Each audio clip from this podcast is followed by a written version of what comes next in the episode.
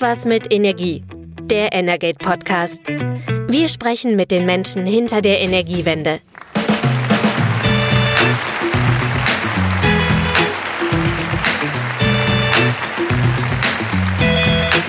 So, herzlich willkommen zum Energate Podcast. Heute live von der eWorld, dem Branchentreffen in Essen. Wir sitzen hier in Halle 4 und das ist das erste Mal, dass wir einen Podcast mit Live-Publikum machen. Schön, dass Sie da sind und natürlich schön, dass uns auch unsere Hörerinnen und Hörer wieder verfolgen. Wir, das heißt, das ist mein Kollege Carsten Wiedemann. Hallo Carsten. Hallo. Ein du ganz ungewohntes Gefühl, sonst nehmen wir den Podcast ja häufig in Berlin auch gerne mal von zu Hause auf. Morgens mit dem Kaffee am Schreibtisch. Äh, hier in so einer Messerhalle zu sitzen, ist auch akustisch auf jeden Fall was anderes. Am dritten E-Boy-Tag ähm, sowieso, da ist die Stimme schon ein bisschen beansprucht gewesen, aber ich freue mich auf jeden Fall.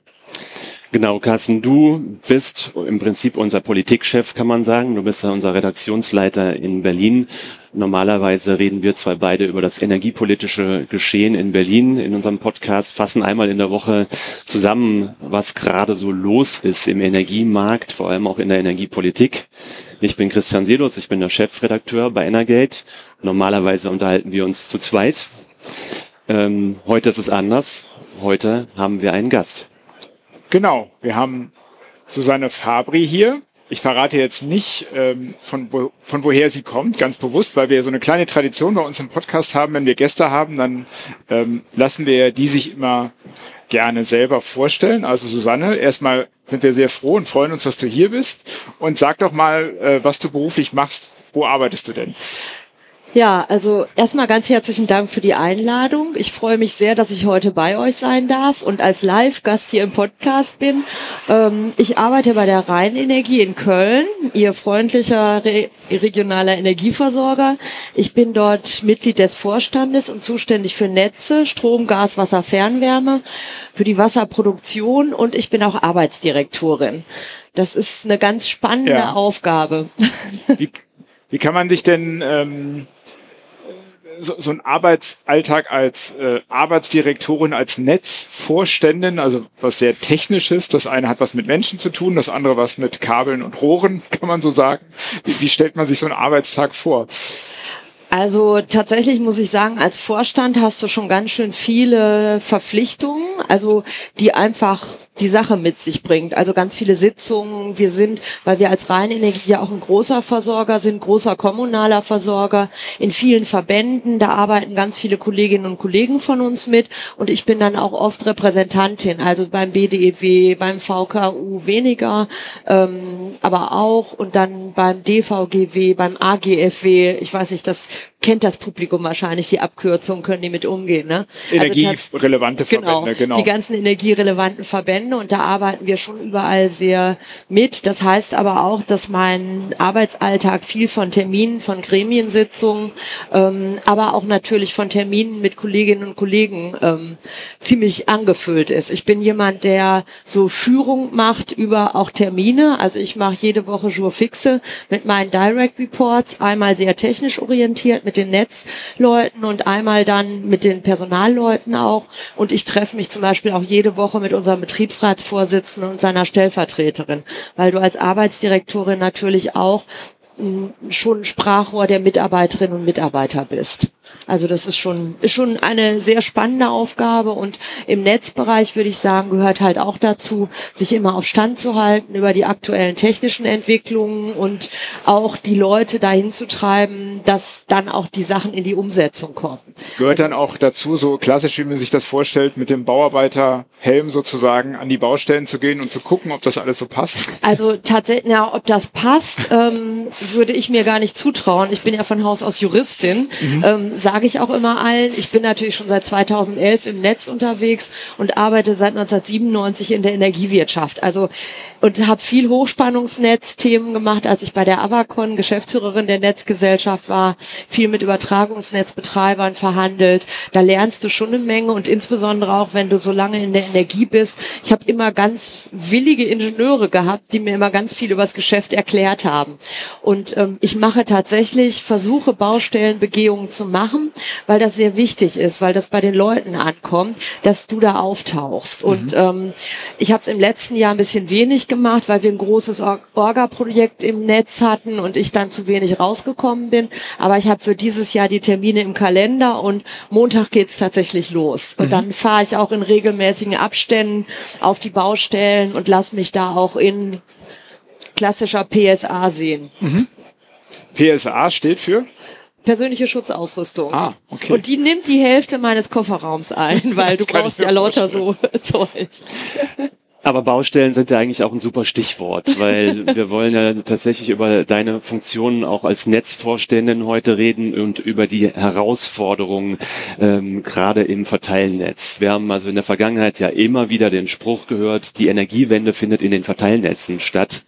Ähm, das ist ja. natürlich, ja, ich, ich sehe jetzt einen Daumen, ich übersetze das sozusagen mal für die Hörerinnen und Hörer. Susanne hebt den Daumen und, Daumen und sagt, ja, genau richtig. Und da muss ja jetzt richtig viel passieren in den Verteilnetzen. Ähm, du bist ja nicht nur zuständig für die Stromnetze, du bist zuständig für die Gasnetze, für die Wärmenetze. Hier in den Messehallen kann man wahrscheinlich kaum einen Flur lang laufen, ohne dass man das, das Wort Wasserstoff zwischendurch auch mal hört. Also da wird sich bei euch ja wahrscheinlich in, den, in der nächsten Zeit richtig viel tun und es wird richtig viel Baustellen geben. Ja, also kann ich ganz klar sagen, wird es geben. Also vielleicht um mal ein paar konkrete Zahlen der Rheinenergie zu nennen. Wir sind, also erstmal gehen wir davon aus, da gibt's auch offizielle Daten der Stadt, Studien, die sagen, dass wir in 2045 die zweieinhalbfache Last im Stromnetz haben werden. Das ist schon eine ganze Menge. Also von jetzt ungefähr 1 GW auf dann 2,5. Das ist schon eine ziemliche Menge, die dann dazu kommt. Ähm, und ähm, dafür müssen wir unser Netz fit machen machen. Unser Hochspannungsnetz, wir haben in Köln ganz viel, also ungefähr knapp 400 Kilometer Hochspannungsnetz, was im Moment noch vielfach in diesen Gasaußendruckkabeln. Also das heißt, äh, das sind richtig Rohre, wo dann äh, mit einem, also innen drin die Kabel liegen, die so ummantelt sind mit dem Rohr. Und ähm, das werden wir alles durch ganz normale Kabel ersetzen. Das ist schon mal ein Thema für uns, aber nicht nur ersetzen, sondern wir machen auch eine komplett neue Struktur für unser 110 kV-Netz, weil du natürlich jetzt eine, also klassisch mehr eine zentrale Struktur hast, von wo du aus von weniger Umspannwerken oder genauso vielen, aber mehr zentral gespeist aus dickeren Kabeln, dann mehr in die Mittelspannung gehst und von da aus verteilst und in die Niederspannung und von da aus auch wieder einsammelst. Aber das heißt natürlich Baustelle, Baustelle, Baustelle. Also im Moment sind wir noch im Kölner Süden und schließen den Flughafen neu an. Da kannst du mal so ein bisschen an so einer größeren Straße im Außenbereich, da schaffst du auch deine zehn Kilometer gut. Wir haben uns für die nächsten Jahre jedes Jahr zehn Kilometer vorgenommen. Das wird wahrscheinlich bis 2030 sogar noch ein bisschen mehr werden müssen, weil wir einfach bis 2030 schon wesentliche Weichen gestellt haben. Und dann stellt euch vor, ich habe vorhin ja gesagt, Köln, ihre freundliche Römerstadt am Rhein. Ne? Genau. Ne? So jeder hat so den Dom und den Bahnhof und so das Innere vor Augen. Was heißt das für Stromnetzausbau und was heißt das für uns aber auch für Fernwärmenetzausbau? Weil das, was du gerade gesagt hast, war nur das Stromnetz. Ja. Da sind wir eben noch nicht bei den anderen Themen. Carsten, du hast ja mal eine Zeit lang auch in Köln gewohnt. Ähm, du kannst dir das wahrscheinlich viel besser vorstellen, was das so in so einer engen Stadt wie Köln bedeutet, genau, wenn da also über die Baustellen kommen. An den Innenstadtbereich dringen, diesen inneren Gürtel, äh, enge Straßen, ähm, das ist ja ein Riesenaufwand, wenn man denkt, überall da, wo, ich weiß jetzt nicht genau, wo überall schon Fernwärme anliegt, aber überall dort sollen ja, das ist ja auch der politische Wille, weil das eben ein gutes Mittel ist zum zur Dekarbonisierung der Wärme, eben die Wärme, Fernwärme zu nutzen. Aber das ist ja einfach kaum vorstellbar, dass man in so einer Stadt im laufenden Betrieb, da ist ja auch nicht gerade wenig Verkehr auf den Straßen in Köln, wie man so weiß, äh, da dann noch äh, diese Rohre auch noch mitzuverlegen. Also wie, wie geht man dieses Thema an und wie, man muss ja auch dann ganz viel Akzeptanz schaffen bei der Bevölkerung dafür, dass man sagt, naja, ihr kennt hier die U-Bahn-Baustelle von ein paar Jahren, die ist ja auch nicht so ganz glatt abgelaufen. Es lag nicht an der Rheinenergie, sondern an einem anderen Unternehmen. Aber ich sag mal, die Kölner sind vielleicht auch schon ein bisschen gebrannt, was Tiefbau angeht. Ja, das, das ist schon sehr, also für uns auch sehr spannendes Thema. Also wir sind dabei, ähm, jetzt auch sehr intensiv schon mal mit der Stadt zu reden, damit sich da auch die Kolleginnen und Kollegen darauf einstellen können. Wir hatten letztes Jahr selbst von Rheinenergie so ein Energieforum und dann hatten wir den Verkehrsdezernenten angefragt und der sagte, warum soll ich denn mit aufs Netzpodium? Als er dann damit gesessen hat, hat er verstanden, warum er da sitzt. ähm, und dass wir auch da deutlich besser werden müssen in der Abstimmung Abstimmung und auch schneller. Also ich habe bei großen Baustellen 12, 13, 14 Touchpoints, Einzel-Touchpoints mit der Stadt.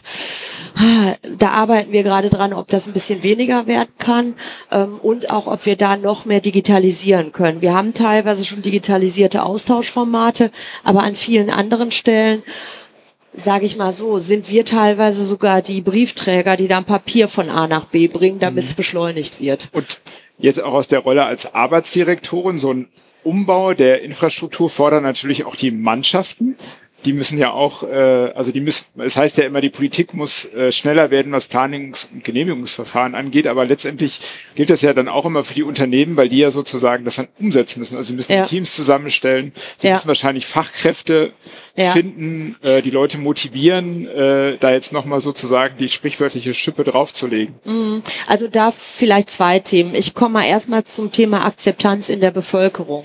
Ich glaube, das ist ein ganz wichtiges Thema, wo wir auch ganz extrem unsere regionale, kommunale Politik dazu brauchen. Also weil klar, also ich habe mal bei einem ländlichen Netzbetreiber gearbeitet, da war das Problem, oh, die wollen alle keine Freileitung haben und eine Windkraftanlage schon lange nicht in, bei einem städtischen Netzbetreiber hast du eher das Thema, ähm, ja, die wollen alle keine Baustellen haben.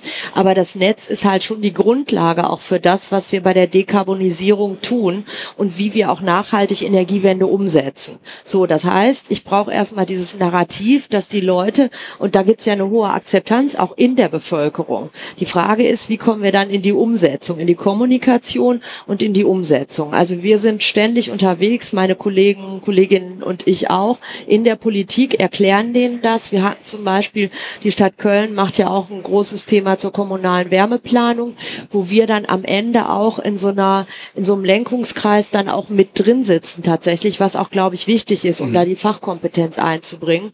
Aber wir haben zum Beispiel für alle unsere Aufsichtsräte und interessierte Fachöffnen Fachpolitiker letztes Jahr im Dezember schon eine große Veranstaltung gemacht, wo wir denen mal so ein bisschen diese Netzthemen mit Zahlen und auch das Thema Fernwärme nahegebracht haben. Auch das Thema natürlich, wir bauen ja jetzt gerade, wisst ihr ja auch, die Europas größte Großwärmepumpe in Nil, am Niederhafen äh, mit 150 MW das ist ein großes Thema, aber das ist so ein bisschen Industriegebiet, da fällt das nicht weiter mhm. auf und da haben wir eh einen Kraftwerkstandort. Aber für diese Leitungen, und das muss koordiniert ablaufen. Wir haben jetzt so ein aktuelles Beispiel, da kam die Stadt und sagte, wir machen jetzt da in dem Viertel die und die Straße, Berrenrather Straße, kennen vielleicht einige in Köln, ist auch nicht so ganz klein die machen wir jetzt mal neu, wollt ihr damit rein? Mhm. Das ist ja schon mal gut, ne? Also dann haben wir jetzt geguckt in unserer Planung, eigentlich wären wir vielleicht in der Nebenstraße gewesen, weil wir uns nie getraut hätten, nach der Berrenrater zu fragen, aber dann kannst du halt direkt abgestimmt da reingehen und dann auch gucken, machst du da Fernwärme, dann musst du vielleicht da das Stromnetz nicht so verstärken. Also wir passen unsere Planung dann tatsächlich auch langfristig an solche Themen an und sind ganz froh, dass wir da mit der Stadt jetzt auch in so einem Zusammenarbeit Arbeitsmodus sind, dass so große Themen zumindest schon mal schnell angesprochen werden. Und intern die Truppen ziehen dann mit, also sozusagen. Ah, also ja, also das muss ich schon sagen. Also das ist tatsächlich was. Ich arbeite ja schon seit 2011 nur noch im Netz. Und Leute, die im Netz arbeiten, haben ein ganz hohes Arbeitsethos, Versorgungssicherheit. Wir wollen den Kunden versorgen. Der Kunde ne, soll möglichst viel am Netz sein und möglichst viel auch Energie beziehen können. Und das ist schon schwierig. Also wir arbeiten natürlich viel auch, auch im Tiefbau mit Dienstleistern. Das Thema Fachkräfte ist immer ganz schwierig. Wir werden auch bis äh, bis 2030, ich sag mal so guten Viertel unserer Belegschaft wahrscheinlich über ne, verschiedene Altersaustritte umsetzen müssen. Also dann tatsächlich auch neue Menschen gewinnen und die Leute auch, also dann auch in der Stadt, dass das Akzeptanz findet. Aber manchmal hat man ja auch gute Beispiele, man hört ja ganz viel Schlechtes. Ich saß neulich in so einer Frauenrunde und dann sagte die eine, ach ja, und wie ist denn das, warum macht ihr denn jetzt noch eine Gasbaustelle? Ich verstehe das gar nicht, wir wollen ja aus dem Gas raus wir stellen in Köln gerade noch von L, von dem Low Calorie ja. auf das High Calorie Gas um. Die Marktraumumstellung. Marktraumumstellung. Ich habe dieses Jahr 400 Schall, 400.000 Schaltungen in Köln. Das ist schon so linksrheinisch, ist auch schon ein Thema. Ähm, und dann habe ich der das erklärt, was ja auch immer gut ist. Da saßen noch zehn andere drumrum, die haben das alle gehört, die haben das alle verstanden und dann tragen die das ja auch wieder in ihre mhm. Bekanntenkreise. Du hast ja im besten Fall immer mindestens drei bis fünf Leute, denen die das weiter erzählen. Ähm, und das ist gut. Und die sagte aber auch, boah, aber wenn ihr da seid, das ist total klasse. Die sind so nett, die Leute. Die fragen immer, ob man morgens irgendwie mit dem Auto raus muss. Wir sind sogar, dürfen wir gar nicht erzählen. Wir gehen manchmal und bringen den Kuchen hin, weil die so nett sind. Also das ist immer so ein Thema auch, dass wir sehr stark dieses Baustellenmanagement auch mehr und mehr in den Fokus nehmen.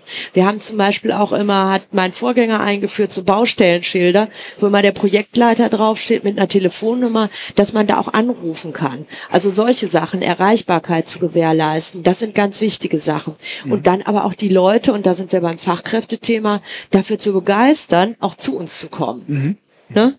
Mhm. Das, äh, ich werde jetzt im Sommer, und da ist wieder schön, dass ich auch Arbeitsdirektorin bin, ab diesem Sommer werden wir unsere technische Ausbildung verdoppeln, also doppelt so viel technische Auszubildende einstellen, auch gucken, welche Berufsfelder nehmen wir und eben nicht nur die Energieanlagenelektroniker, die ein Abi haben müssen, um ihre Matheaufgaben zu schaffen, sondern auch einen zweijährigen Betriebselektriker, der dann bei uns lernt und sich dann vielleicht weiterbilden kann, aber auch bei uns bleibt und für uns arbeiten will. Und äh, kann man dann auch damit oder gewinnt man dann auch die Leute, denen man sagt, du kannst sozusagen in, an deiner lokalen Energiewende mitarbeiten, ja. sozusagen. Du kannst selber die Stadt Köln sozusagen in diese Richtung bringen. Ja, also das ist schon Narrativ, was uns wirklich weiterhilft. Also so von dem, ich komme ja aus der alten Energiewirtschaft. Wir waren ja immer so diese IBE, sind wir auch immer noch ein bisschen, weil wir machen ja immer noch Netze, mhm. ist ja immer noch äh, ne, quasi das, was wir immer schon gemacht haben. Aber jetzt als Grundlage für den Klimaschutz, als Rückgrat,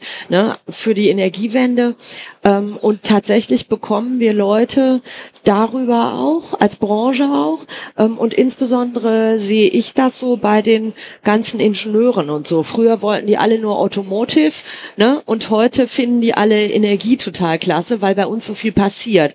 Ganz viel Digitalisierungsthemen, wo man auch sich ganz toll einbringen kann.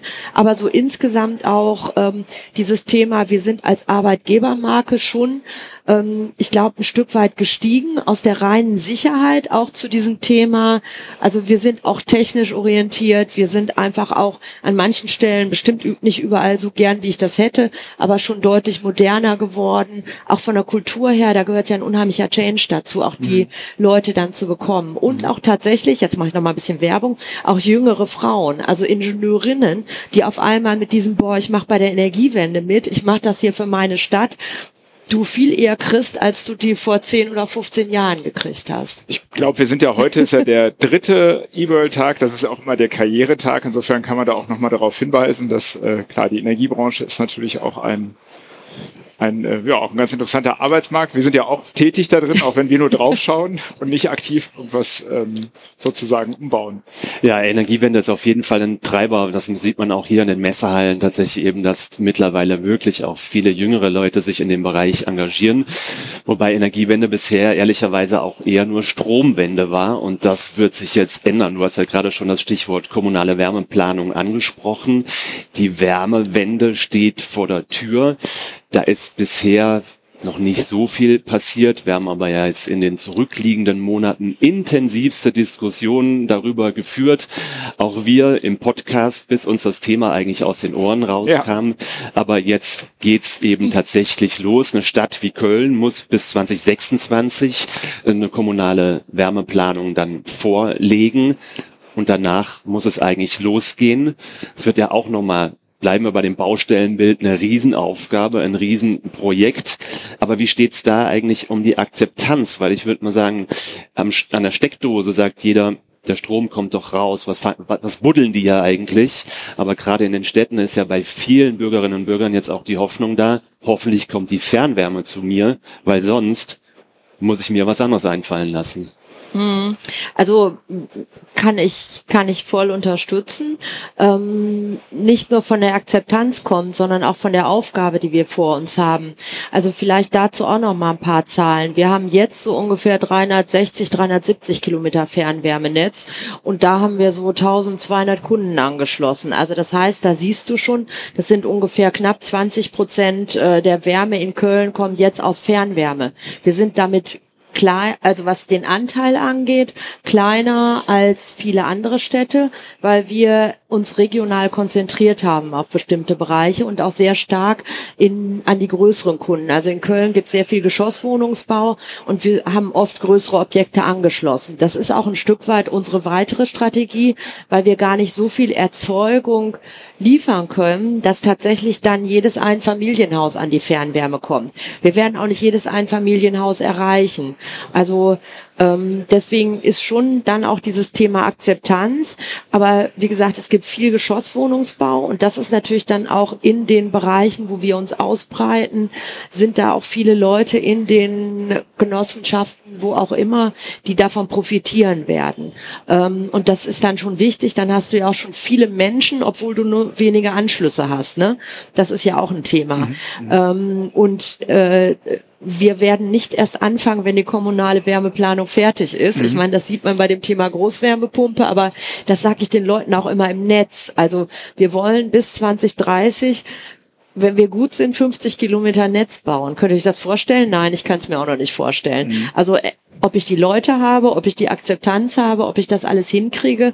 Aber ich muss mir erstmal Ziele setzen. Und tatsächlich, wenn ich das jetzt nicht anstoße, wir haben 2024 große Baustellen und Fernwärme ist so 3,80 Meter mal 3,80 Meter. So könnt ihr euch so Baustellen vorstellen. Also neulich war mal in Köln die Justinianstraße in Richtung Norden für vier Wochen gesperrt. Das ist so relativ zentral da an der Lanxess Arena. Komplettes Verkehrschaos natürlich, ne? Und da versuchen wir das irgendwie so ein einzuspielen. Oder jetzt haben wir eine andere große Baustelle, die geht am Landpark an so einem Schwimmbad und Eishalle vorbei. Da müssen wir gucken, dass wir das so bauen, dass der Parkplatz weiter erreichbar ist, weil ein anderes Bad gerade für eine Renovierung schließt. Also du musst unglaublich abgestimmt sein und zum anderen auch, das ist eine sehr langfristige Planung. Also das, was wir da jetzt bauen, bei diesem Bad vorbei, um ein großes Quartier auch anzuschließen, das hat eine Vorlaufzeit von vier, fünf Jahren, von der Planung, von der Ausschreibung und du musst auch, also Tiefbauer bekommen und noch schwieriger als Tiefbauer sind die Leute, die Rohrnetz bauen. Also wer Rohrnetzbau machen möchte, ne, macht Werbung. Deswegen bin ich auch im DVGW, um die auch alle immer zu ermutigen. Ähm, ich habe neulich mal auf so einer politischen Veranstaltung auch so ein Foto gezeigt. Da macht man sich ja so keine Gedanken drüber von den Dimensionen.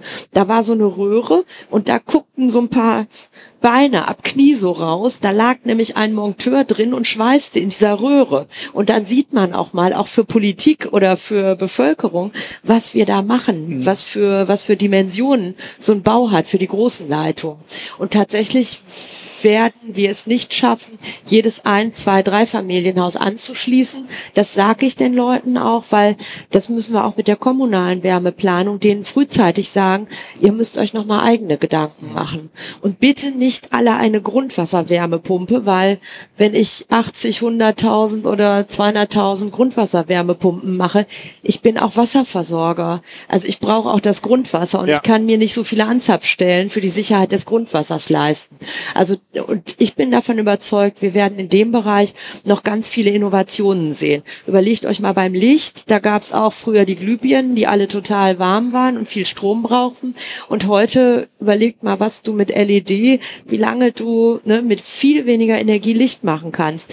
Da würde ich auch alle ermutigen, an den Themen einfach, also wer forscht, an sowas dran zu bleiben, weil ich glaube, du wirst auch mit Strom effizienter heizen können. Da müssen wir, glaube ich, auch hin, gerade für Einfamilienhäuser. Ähm, vielleicht sozusagen, bevor wir schon zum Ende kommen müssen, leider, aber noch ein auch großes Thema in dem Zusammenhang ist ja die Frage, wie das, das kostet alles sehr viel und es muss irgendwie bezahlt werden, also der Infrastrukturausbau, Strom, Wärme, ähm, muss ja der Versorger äh, zahlen. Als kommunales Unternehmen ist man dann ja immer, äh, muss man ja einen Teil auch ausschütten an die kommunalen Anteilseigner. Wenn man aber weiter investieren will, ist das ja irgendwann dann ein Dilemma, was man macht. Also wie kann man als äh, jetzt als Versorger, als kommunaler Versorger, wie wie Reinenergie damit umgehen, dass man ja investieren muss, das ist ja auch politisch gewollt und andererseits aber auch gewisse Zwänge hat. Also wie, wie, wie schafft man das? Also das ist für ganz viele Unternehmen eine sehr große Herausforderung, ähm, weil wir werden das ja nicht alles mit Eigenkapital schaffen. Mhm. Ähm, wir brauchen Fremdkapital und dann ist die Frage, vom Leverage-Effekt her, wie viel Eigenkapital hast du, um dann auch das entsprechende Fremdkapital aufnehmen zu können? Welche Finanzierungsmodelle könnte es geben? Jetzt muss ich mal sagen, als Reinenergie haben wir es relativ gut, weil wir eine sehr gute Eigenkapitalausstattung haben. Es kann sein, dass wir noch ein bisschen nachlegen müssen, aber wir sind so für die nächsten Jahre relativ gut schon aufgestellt. Ich weiß, dass andere da viel, viel mehr Themen mit haben und es dann auch dazu kommt, muss die Stadt nachschießen und natürlich auch das ganze Thema wir sollen ja Ergebnis abliefern, weil wir im Querverbund ja auch die Verluste des ÖPNV ausgleichen. Das ist natürlich auch ein Riesenthema. Und da sieht man gerade beim ÖPNV steigen die Kosten ja enorm, weil wir ein Deutschland-Ticket haben und keiner weiß, wer es dann am Ende bezahlt. Ne? Also das, und die Kommunen können sich das nicht alles leisten. Es wird ja auch über alternative Modelle nachgedacht, ob man zum Beispiel bei der KfW so einen Fonds aufsetzt, um daraus auch ein Stück weit nicht eigenkapitalbasierte Finanzierung zu bekommen. Würde uns jetzt im Moment, würde ich mal sagen, nicht so treffen, aber das kann kommen. Und das nächste Thema, das hast du ja auch schon angerissen, damit ist natürlich, wie ist das Ganze finanzierbar? Also ich habe schon immer gesagt, die Energiewende kostet Geld, da bin ich mhm. mal für verhauen worden. Ähm, aber tatsächlich ist es so, dass dieses Thema natürlich auch weiter, ja, wir beobachten. Und da kann ich euch sagen, auch im Kreis insgesamt der Netzbetreiber, wie kann das eigentlich finanzierbar bleiben? Die Netzentgelte werden steigen. Oder wir finden andere Formen, aber ich weiß noch nicht genau wie. Ich kann ja auch nicht die Abschreibungsdauern ewig verlängern, weil ich bin jetzt auch in manchen Gebieten, wo wir in den 60er, 70er Jahren viel viel Kabel, viel Rohre gelegt haben, bin ich auch gerade in so einer Reinvestitionsphase. Ne? Also das kannst du ja auch nicht so ins Unendliche dehnen. Und ich glaube, da muss Politik, ähm, auch Bundespolitik, auch die Bundesnetzagentur und natürlich auch die Netzbetreiber über die Verbände noch gute Lösungen finden, wie man mit dem Thema auch weiter umgehen kann. Weil die Infrastruktur kostet Geld. Und da muss ich gucken, wie verteile ich das am Ende. Die Energiewende findet in den Verteilnetzen statt. Damit haben wir vorhin auch eingeleitet. Und ich glaube, das war ein sehr eindrückliches Bild, dass in den Verteilnetzen jede Menge los ist. Jetzt am Beispiel Köln und Rheinenergie. Das gilt aber natürlich auch für viele andere äh, Städte, Kommunen, wo im Bereich Strom, Wärme, Gasnetze, da sind wir jetzt gar nicht mehr dazu gekommen, weil da stellt sich ja dann die nächste ja. Frage, was passiert da eigentlich? Aber ich glaube, das ruft nach einer Fortsetzung und ähm, die Gelegenheit würden wir dann gerne bei anderer Gelegenheit auch nochmal aufgreifen, weil tatsächlich ist jetzt schon unser Zeitfenster für diesen Teil des Podcasts abgelaufen. Susanne, vielen lieben Dank, dass du die Zeit genommen hast, dass du zu uns zur eWorld gekommen bist und bei uns im Energet Podcast mitgemacht hast. Vielen Dank. Ja, vielen Dank. danke Christian, danke Carsten. Danke euch. War spannend. Wir bleiben ja jetzt auch eigentlich beim Thema Infrastruktur mit unserem nächsten Gast. Kann man schon so sagen? Genau, wir machen direkt einen fliegenden Wechsel und ähm, wir begrüßen unseren nächsten Gast hallo. auf unserer Mann, Herr Selus, hallo. Hallo, Herr Mörser. Guten Tag. Und wir bleiben beim Thema Infrastruktur. Du hast es gerade schon ganz kurz erwähnt. Aber wir machen inhaltlich, würde ich mal sagen, einen kleinen Schwenk. Aber bevor wir da im Detail drauf eingehen, Daniel Mörser, würden wir gerne mal Sie bitten, sich kurz vorzustellen. Was sollen wir über Sie wissen? Hallo, ich bin ähm, tatsächlich der, der kaufmännische Geschäftsführer von der Storingy in Deutschland. Die Storingy ist eine, ähm, eine Tochter der, äh, der Engie des Engie-Konzerns. Wir sind ein Energieversorgungsunternehmen. Ähm, wir betreiben äh, Kraftwerke, wir betreiben äh, 40 GW von äh, erneuerbare Energien weltweit und 60 GW an konventionelle Kapazitäten. Wir haben 30.000 Kilometer Pipe in Europa. Äh, wir betreiben 21 äh, Speicherstandorte, drei LNG-Terminals. Also wir sind sehr in der, äh, in der Energiewelt und in der Energiewende investiert. Und ähm, wir beschäftigen uns äh, sehr viel mit dem Aufbau von erneuerbaren Energien. Ähm, wir möchten viereinhalb GW davon weltweit bauen jedes Jahr. Und äh, wir möchten auch zum Beispiel äh, 10 GW Batterien installieren bis 2030. Und natürlich sind wir auch sehr an dem Thema Wasserstoff interessiert. Und Sie sind Geschäftsführer der Storengy Deutschland GmbH, haben Sie gerade gesagt. Genau. Was macht Storengy? Was macht Storengy? Storengy ist eine Firma, die äh, Erdgas speichert unter Tage. Das war ein, ein Geheimnis bis vor ein paar Jahren. Äh, wir genossen ähm, eine äh, gemütliche Anonymität. Mittlerweile kann man unser Job auf Spiegel Online folgen. Ähm, viele kennen das äh, inzwischen. Ähm, was wir tun, ist, dass wir tatsächlich äh, Erdgas dann für äh, andere speichern. Äh, das kann man sich so vorstellen. Ähm, man, äh, man hat im Grunde ein, ein Erdgasfeld gehabt und er ist leer und dann kann man Gas wieder da reinschicken. Äh, diese Felder sind sehr groß, ähm, die sind auch sehr langsam und wir können saisonal da Erdgas speichern. Ähm, oder wir finden äh, andere Möglichkeiten, unter Tage Erdgas in, in gigantischen Mengen zu speichern. Zum Beispiel in Salzstöcke, über die wir vielleicht später sprechen können. Und äh, ja. Deutschland hat ja, ähm, das wird man immer, äh, was die Erdgasspeicherkapazitäten, also nicht nur Storengy, sondern alle Betreiber in Deutschland ähm, sehr große Kapazitäten. Kann man das so im europäischen Vergleich sagen, wie groß die sind bei den Erdgasspeichern? Ja, die, die Speicherkapazitäten an sich sind, ich sag mal, im, fast im üblichen Verhältnis äh, 5 zu 1. Das, das Bemerkenswerte ist die, die Anzahl an, an Kavernen. Also da, wo sie, ich sag mal, in der ganzen Welt äh, typischerweise ein, ein Viertel des Erdgases in, in Kavernen haben und drei Viertel in ähm, erschöpfte Gaslagerstätte, äh, sind die Verhältnisse in Deutschland umgekehrt. Ähm, äh, Deutschland ist mit sehr viel äh, Salzkavernen-Kapazitäten äh, gesegnet, sagen wir mal. Und das, das kann, das kann eine, eine große Rolle spielen für ähm, die Speicherung von Wasserstoff äh, in der Zukunft. Sie haben ja gerade gesagt, so das Thema Erdgasspeicher, das lief viele, viele Jahre irgendwie so unter dem Radar und ähm, die Menschen haben das gar nicht so wahrgenommen. Und die Besonderheit ist ja tatsächlich eben im Gasnetz, es gibt die Speicher eben im Unterschied zum, zum Stromnetz, wo die ja eher rar sind. Aber die Menschen nehmen das eigentlich gar nicht wahr. Carsten und ich, wir wohnen beide in Berlin. Es gibt einen riesengroßen Erdgasspeicher, da gab es zumindest ähm, unter Berlin, was zehntausende Menschen wohnen über, oben drüber, aber niemand hat es irgendwie wahrgenommen, dass es die so gibt. Ja, genau. Das, das ist deren Hauptvorteil. Äh, man nimmt sie nicht wahr, sie stören gar keinen im Grunde. Ähm, was sie sehen, ist ein Feld mit einer Kuh und äh, weit hinten vielleicht sehen sie noch den Bohrkopf äh, von unser Brunnen, von unserer Kavernen. Ähm, das, das könnte ein Vorteil sein in einer Welt, wo äh, wir tatsächlich äh, Platz finden müssen für sehr viele Projekte. Die sind sehr platzintensiv. Und ähm, ja, Kavernen oder äh, andere Untertagespeicher sind es halt nicht. Sie nehmen nur Platz weit unter dem Boden äh, da wo sie keine stören. Mhm. Und es gibt ja unterschiedliche Speicher, also die äh, Salzkavernenspeicher, die Porenspeicher gibt es auch noch. Was sind das so, also klassischerweise, was sind so die Unterschiede oder die Vor- oder die Nachteile?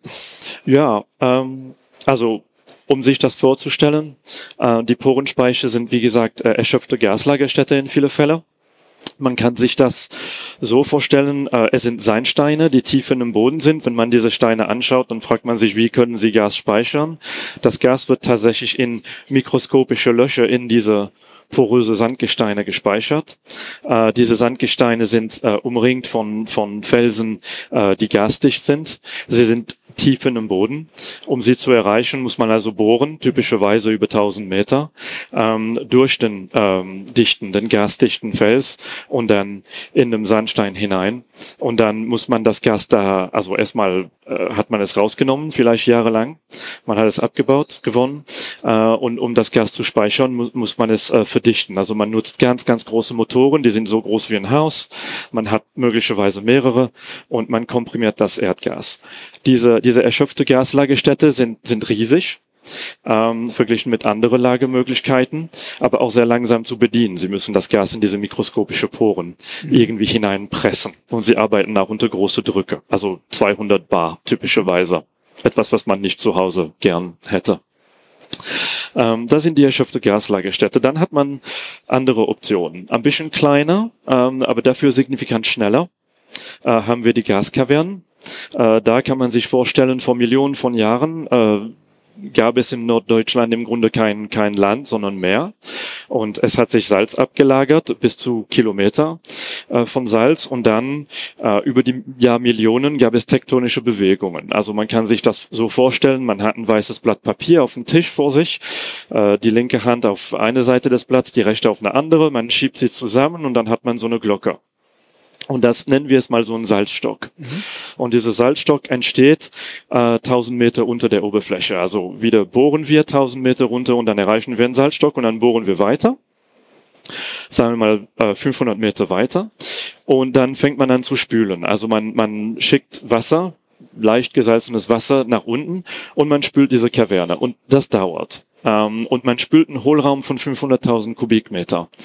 Und dieser Hohlraum ist so geformt wie, sagen wir mal, ein Zylinder. Es ist so groß wie, äh, wie zwei Wolkenkratzer. Man könnte zum Beispiel die beide Wolkenkratzer von der Deutsche Bank da rein tun. Oder den Kölner Dom, wo wir ja gerade über Köln gesprochen haben. Ja, es sind keine Vorschläge, es sind einfach nur Vorstellungen.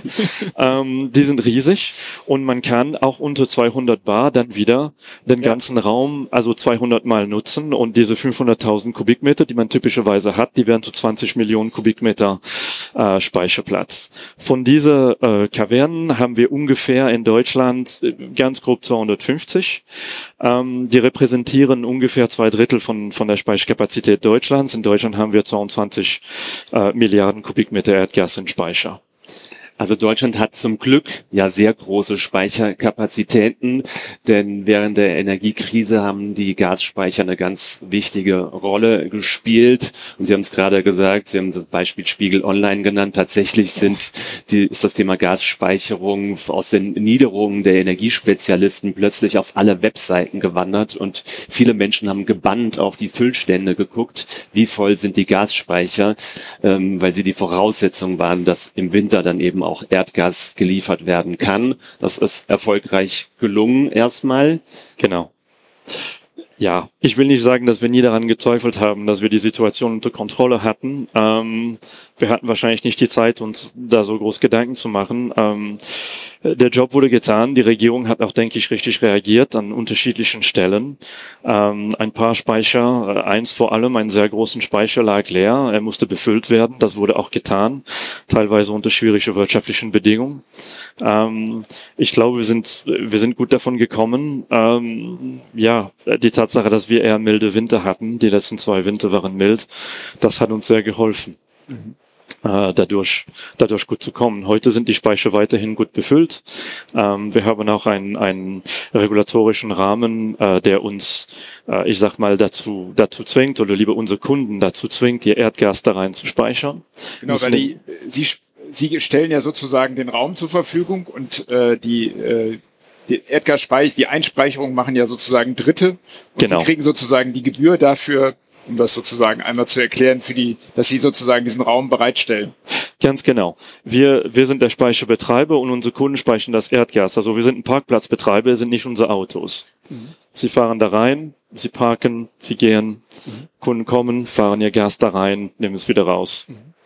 Und tun es immer wieder. Mhm. Aber tatsächlich kann man sagen, diese besondere Aufgabe, die sie auch wirklich sehr deutlich in die Öffentlichkeit gespült hat, die haben sie gemeistert, die ist gut gelungen und trotzdem können sie sich jetzt nicht wieder zurücklehnen und sagen, ha, jetzt bin ich wieder unter dem Radar, alles gut, denn auf sie kommt die nächste große Herausforderung zu, denn jetzt, wir sind auf der E-World, hier wird in allen Fluren, an allen Ständen mit über Energiewende gesprochen, ähm, auch sie werden mit ihren Speichern die Energiewende vollziehen.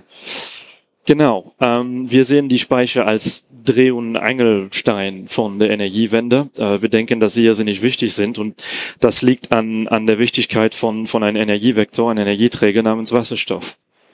Ähm, es, es sieht so aus, äh, als ob äh, wir auf einem guten Weg wären, in Deutschland die Emissionen zu reduzieren. Also wir haben auch unser Energieverbrauch reduziert. In, in 1990, ähm, was unser Benchmark ist für viele Messungen, äh, haben wir 15.000 Petajoule an Energie, an Primärenergiebedarf äh, verbraucht. Wir sind jetzt bei äh, ungefähr 12.000.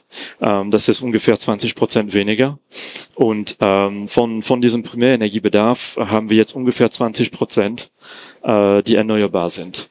Äh, und alles in allem haben wir also Emissionen äh, seit 1990 um ungefähr 40 Prozent plus reduziert, was schon ein Erfolg ist. Äh, allerdings, das heißt auch, dass wir in den letzten äh, 33 Jahren ungefähr fast, also die knappe Hälfte des Jobs gemacht haben. Und in den nächsten 20 Jahren müssen wir die andere Hälfte machen. Und man könnte denken, dass das die einfache Hälfte war. Ähm, also jetzt müssen wir noch 80 Prozent von unserem Primärenergiebedarf äh, vergrünen. Die ersten 20 Prozent sind getan, zum größten Teil dank äh, dem erneuerbaren Strom. Und davon brauchen wir viel mehr. Also wir müssen, wir müssen unser, unser erneuerbarer Strompark in Deutschland wahrscheinlich vervierfachen äh, innerhalb von 20 Jahren. Äh, also das, was wir gemacht haben in den letzten 20 Jahren, müssen wir jetzt viermal machen. Mhm. Das wird eine Herausforderung sein. Ähm, wir gehen es auch an äh, als Engie weltweit, aber das, das, das muss halt getan werden, um unsere Ziele zu erreichen. Ziele, die wir uns alle gemeinsam vorgenommen haben. Ähm, allerdings ist es dann ein System, der basiert auf einer fluktuierenden ähm, Energiequelle, äh, äh, Sonne und, äh, und Wind. Ähm, heute haben wir zum Beispiel relativ viel Wind, äh, aber fast, fast gar keine Sonne. Ähm, und wir, wir müssen zum Beispiel importieren. Das ist relativ normal in der Phase zwischen November und, und Januar. Ähm, wir müssen also Energie speichern. Also was, was steht uns zur Verfügung? Ähm, äh, das erste, was wir geguckt haben, sind natürlich auch Batterien. Äh, wir sind sehr an Batterien interessiert in der Gruppe. Wir haben vor Jahren schon, ich sag mal, jede Batterie gekauft, die wir gefunden haben auf dem Markt. Wir haben sie neben ein Kraftwerk gestellt. Wir haben sie getestet. Wir haben unsere eigene gebaut. Das sollten wir nicht machen. Also das haben wir gelernt. Mhm. Ähm, die haben doch was dran, die Lieferanten, die sind sehr gut. Ähm, die Batterien sind gut. Wir wollen 10 GW davon installieren. Die erlauben uns allerdings nur über kurze Zeit Energie zu speichern. Also wir, wir finden sie exzellent für, für das äh, äh, Übertragen von Energie von einem Tag zum nächsten. Dafür funktioniert es sehr gut. Aber wir werden äh, viel größere Mengen an Energie über viel längere Zeiträume äh, speichern und dann wieder verbrauchen müssen. Und äh, dafür brauchen wir eine Lösung. Und wir haben uns natürlich umgeguckt. Wir haben überlegt, was, was könnte es geben. Und ich glaube, äh, in, in der Branche sind die meisten auf die Schlussfolgerung gekommen, dass wir ein Molekül benötigen, äh, was wir im Grunde äh, in einen Zustand bringen können, was wir brauchen können. Das heißt, wir nehmen Wasser, wir können es elektrolysieren, wir kriegen Wasserstoff und wir müssen es speichern. Und das müssen wir in gigantischen Mengen machen. Und das Gute ist, wie wir es diskutiert haben, wir haben auch gigantische Speicher irgendwo. Ja. Und haben wir das schon gemacht? Also Wasserstoff speichern in Salzkavernen? Die Antwort ist ja. Äh, das passiert schon seit 40 Jahren in Texas. Das wurde nicht für die Energiewende getan vielleicht, aber das wurde dennoch getan, auch von Firmen, die, die man kennt. Die Technologie ist bekannt, ähm, es wurde erprobt und äh, ja, man könnte sagen, es ist fast keine Innovation. Es ist einfach etwas, was da war, nur äh, man hat es eher ignoriert. Jetzt wollen wir es im großen Stil ausrollen. Das bringt Herausforderungen mit sich natürlich.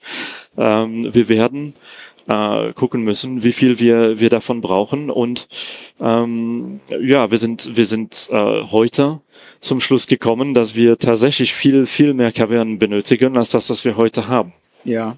Da wollen wir gleich noch drauf eingehen, aber um nochmal um dem Bild zu bleiben, Sie haben ja gesagt, äh, Sie betreiben das Parkhaus und die Kunden parken ihre ja. Autos wenn der Kunde jetzt demnächst eben kein Auto mehr hat, sondern Fahrrad, also Auto ist Gas und Fahrrad ist Wasserstoff, heißt das, das Parkhaus außenrum kann eigentlich gleich bleiben und, oder müssen Sie die Schranken austauschen? Also anders gesagt, wie groß ist sozusagen die Umstellung eines Gasspeichers auf Wasserstoff von der technischen Seite? Also muss man noch viel was dran machen oder reicht, ist das einfach ein Mediumtausch, äh, Molekültausch und sonst an den Anlagen muss gar nicht mehr viel passieren?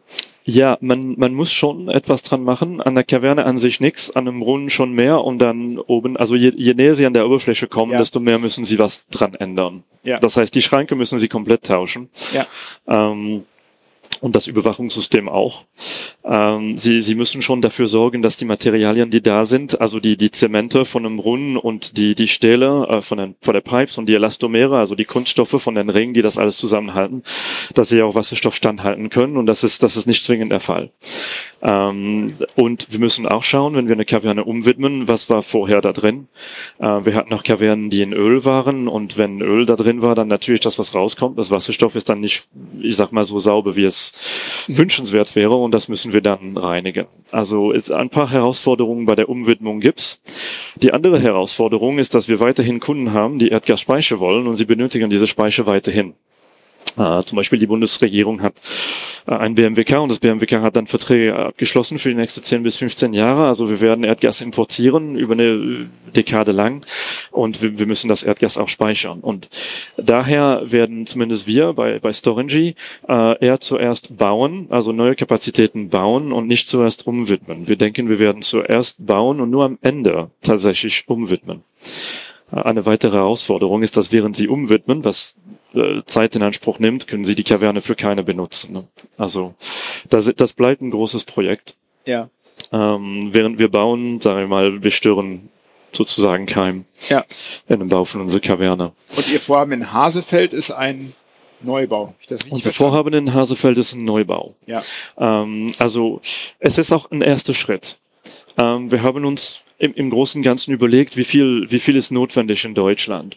Wir haben es gerechnet, wenn alles gut läuft, wenn die Langfristszenarien der Bundesregierung tatsächlich hintreffen und wenn wir alle Porenspeicher für Wasserstoff benötigen können, was wir noch nicht wissen, das ist noch Forschung und Entwicklung. Also wir gucken noch, ob, ob das funktioniert. Dann bräuchten wir in Deutschland mindestens 100 zusätzliche Kavernen zu das, was wir heute haben. Also nur um an der Stelle, das ist ein wichtiger Punkt, wir brauchen mehr Speicher und das liegt auch daran, dass Wasserstoff im Vergleich zu Erdgas eine geringere, einen geringeren Heizwert hat. Also man muss für die gleiche Menge Energie mehr Volumen bereitstellen. Kann man das so sagen? Das kann man definitiv sagen. Man muss aber dazu auch hinfügen, ähm, wir werden ein, ein erneuerbares äh, Energiesystem haben. Es fluktuiert, es muss gespeichert werden. Das war nicht der Fall bisher. Äh, wir hatten Kohlekraftwerke, die Speicherung lag auf der Halde. Wir, wir hatten Erdgas. Gut. Wir werden mehr Energie speichern müssen auch. Also sowohl als auch. Wir werden mehr Energie speichern müssen und diese Energie ist volumetrisch, ja, äh, weniger dicht sozusagen. Ähm, also ja, ja, es ist vollkommen richtig. Ähm, das, das ist ein, ein treibender Faktor. Und äh, wir überlegen uns natürlich, ähm, wie viel wir Storengy bauen wollen. Äh, und um das festzulegen, haben wir jetzt unsere Kunden äh, gefragt. Also wir haben eine Open Season gestartet. Ähm, sie läuft bis Ende März. Ähm, Open Season, gehe ich vielleicht kurz dazwischen, heißt im Prinzip so eine Interessensbekundung. Genau. Ja. Wir fragen im Grunde der ganzen Welt, wie viel Wasserstoff möchten Sie in und um Niedersachsen speichern? Wir halten das für die interessanteste Region für Deutschland und, und persönlich auch für Europa. Ja, Und wie waren die Antworten? die kommen noch. Also in, in April sehen wir uns das an. Ähm, wir erwarten reges Interesse. Ähm, wir werden sehen. Ähm, irgendwie, irgendwie muss es, äh, muss es kommen, denke ich. Mhm. Es entsteht ja parallel ein Wasserstoffnetz, das sogenannte Wasserstoffkernnetz. Das soll die Region in Deutschland äh, mit Wasserstoff dann künftig auch über ein Leitungssystem mit Wasserstoff versorgen können. Ähm, dieses Netz soll in einem sehr rasanten Tempo entstehen. Also da gibt es durchaus ähm, Pläne, die dem deutschen äh, oder dem neuen Deutschlandtempo ja gerecht werden müssen. Ähm, 10.000 Kilo, fast 10.000 Kilometer langes Wasserstoffnetz, das innerhalb der nächsten acht Jahre entstehen soll. Wenn das Netz kommt, braucht man auch die Speicher eigentlich dazu. Wie gehen Sie damit um? Sie sagen, wir starten jetzt mal eine Interessensbekundung. Wasserstoff ist zwar in aller Munde, aber es ist trotzdem ja noch kein riesengroßer Markt. Wie gehen Sie da voran? Wie bereiten Sie Ihre eigenen Investitionsentscheidungen eigentlich in so einem ja doch durchaus von Unsicherheiten geprägten Umfeld vor? Ja, das, das wird komplizierter sein, als ähm, es üblicherweise ist. Üblicherweise haben wir einen Markt, wir kennen die Preise, wir haben vielleicht sogar Verträge abgeschlossen und gut, äh, diesmal werden wir in, in mehrere kleinere Schritte vorangehen. Ähm, wir werden unterschiedliche Dinge, auch Änderungen, sage ich mal, benötigen, ähm, sowohl bei den Netzen als auch bei den Speichern.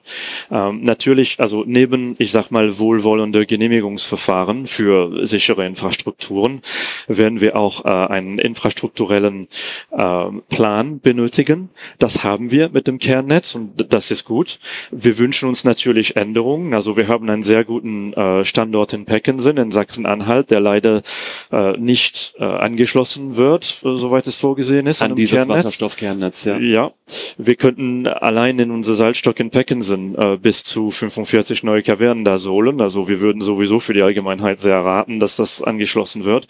Wie, Also viel, wie viel fehlt da noch? Wie viel Um ans Kern? 50 Kilometer, das ist eine kleine Stichleitung. Also Wäre ja. also machbar.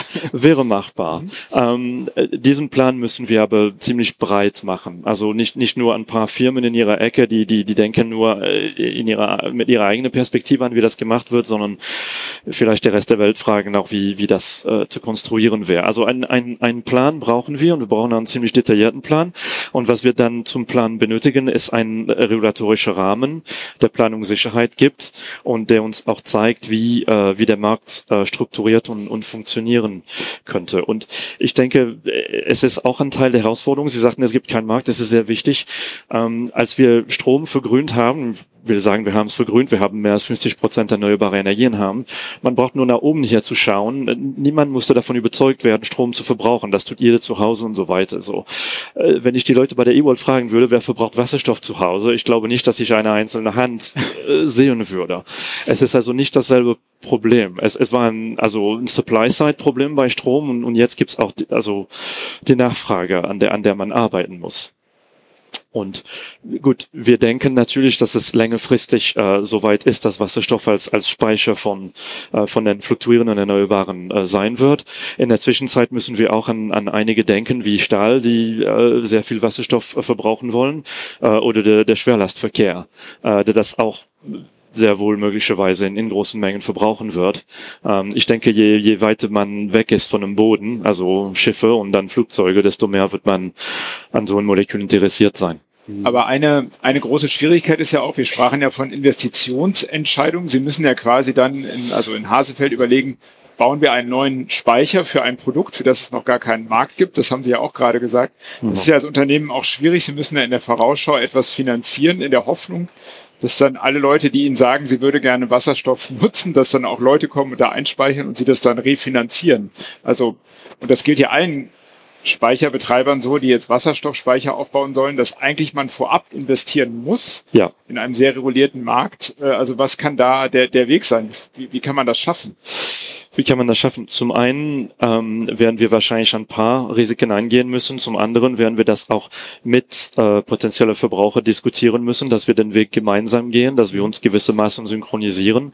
Das tun wir auch mit den Netzbetreibern. Sie haben den, den Kernnetz erwähnt. Also wir, wir reden natürlich mit den Netzbetreibern von den Stücken von Pipe, die an unsere Speicher vorbeigehen, damit wir gleichzeitig äh, da sind. Ähm, also die Pipe muss dann gefüllt werden mit Wasserstoff. Die Kunden müssen es verbrauchen wollen. Wir können nicht einen Speicher bauen und die Pipe ist nicht da oder, oder keiner braucht das Wasserstoff. Also es, es muss schon zuerst dieser, ich sag mal, gesunde Menschenverstand geben, dass, dass irgendjemand Wasserstoff benötigt und irgendjemand produziert es und bringt es. Und ich denke, wir sind, wir sind schon so weit, zumindest auf der Produktionsseite, dass wir äh, die Möglichkeit sehen, dass Wasserstoff da ist. Auf dem auf der Verbraucherseite sehen wir auch schon äh, große Verbraucher, die sich profilieren. Ähm, ja, und wir werden sehen müssen, dass wir den Weg mit denen gemeinsam gehen. Also das können wir nicht alleine für uns selbst planen. Wir müssen in den Austausch mit denen gehen und dann müssen wir schauen, wie, wie die Economics sind und ähm, man kann man kann sich sowohl äh, ein, ein marktbasiertes Geschehen als auch ein regulatorisches Geschehen, äh, reguliertes Geschehen vorstellen. Also das heißt, der Staat würde kommen und sagen, okay, äh, die Produkte können so gestaltet werden, wie sie wollen, aber die Preise müssen so und so aussehen äh, für die Speicherkapazitäten, für die Einspeiseraten und so weiter. Zum Wasserstoffkernnetz gibt es ein Finanzierungsmodell, das ja genau die gleiche Problematik Problematik ja auch lösen soll, weil auch dort gibt es jetzt Netzbetreiber, die jetzt die Investitionsentscheidungen treffen müssen, die jetzt bauen und die Erträge aber erst in Zukunft dann zurückkommen. Ist das ein Modell, das auch für den Speicherbereich denkbar wäre? Ja, das ist definitiv ein Modell, der für die Speicherbereiche, für den Speicherbereich denkbar ist. Ähm, ja, es ist, es ist ein Modell, der auch dafür sorgt, denke ich, dass ähm, auf der einen Seite man, man schützt die Infrastrukturbetreiber vor, äh, ich sag mal, den Alleingang in der Pleite äh, und es schützt auch die Gesellschaft im Allgemeinen vor, vor Übergewinner. Mhm. Also es, es könnte ein relativ fairer Deal sein und das können wir uns gut vorstellen, ja.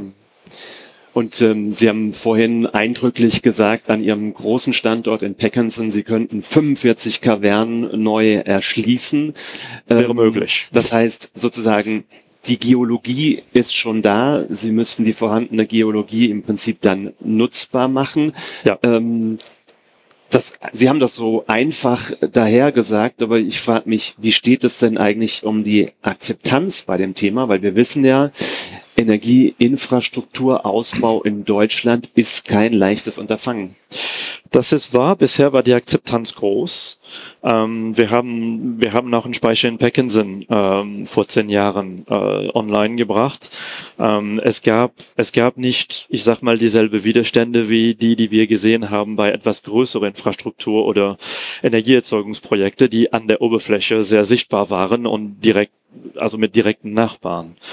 Ähm, Dazu kann man auch sagen, vielleicht ähm, die, die Speicherkapazitäten, die benötigt werden für ganz Europa, falls sie vor allem in Salzkavernen stattfinden sollen, werden wahrscheinlich eher ähm, in der Region zwischen den Niederlanden und Polen äh, gebaut. Ähm, also und, und da steht Deutschland in der Mitte davon.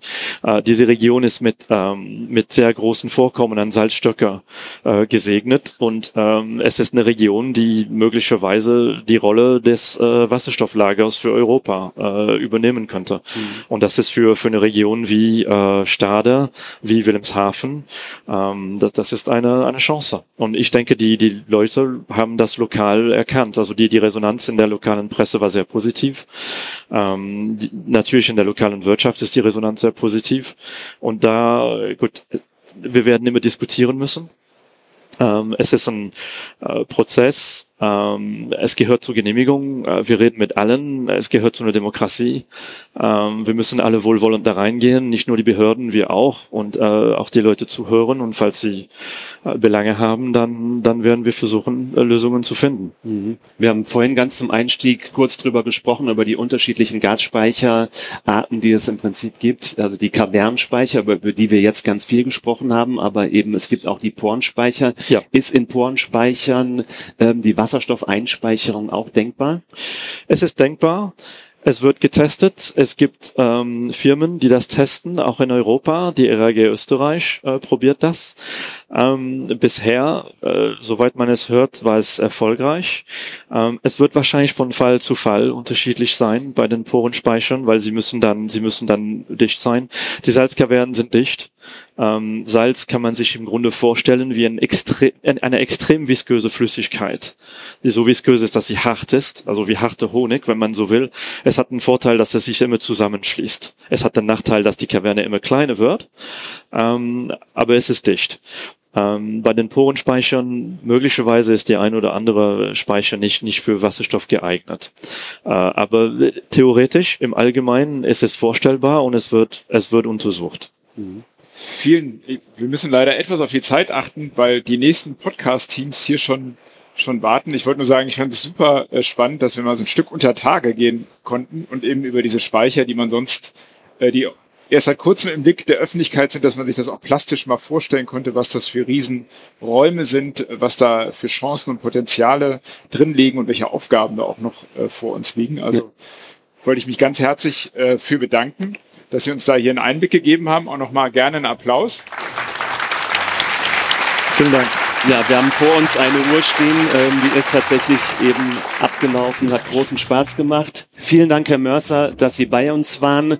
Carsten, unser erster Live-Podcast war eine schöne Runde, hat Spaß gemacht. Wir könnten es noch fortführen, aber du hast es gesagt, die nächsten wollen auf die Bühne hier bei der eWorld.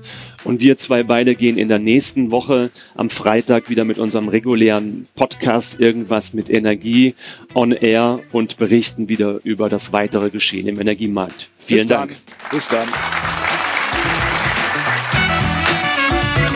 Das war Irgendwas mit Energie, der Energate Podcast. Tägliche Infos zur Energiewende liefern wir auf www.energate-messenger.de.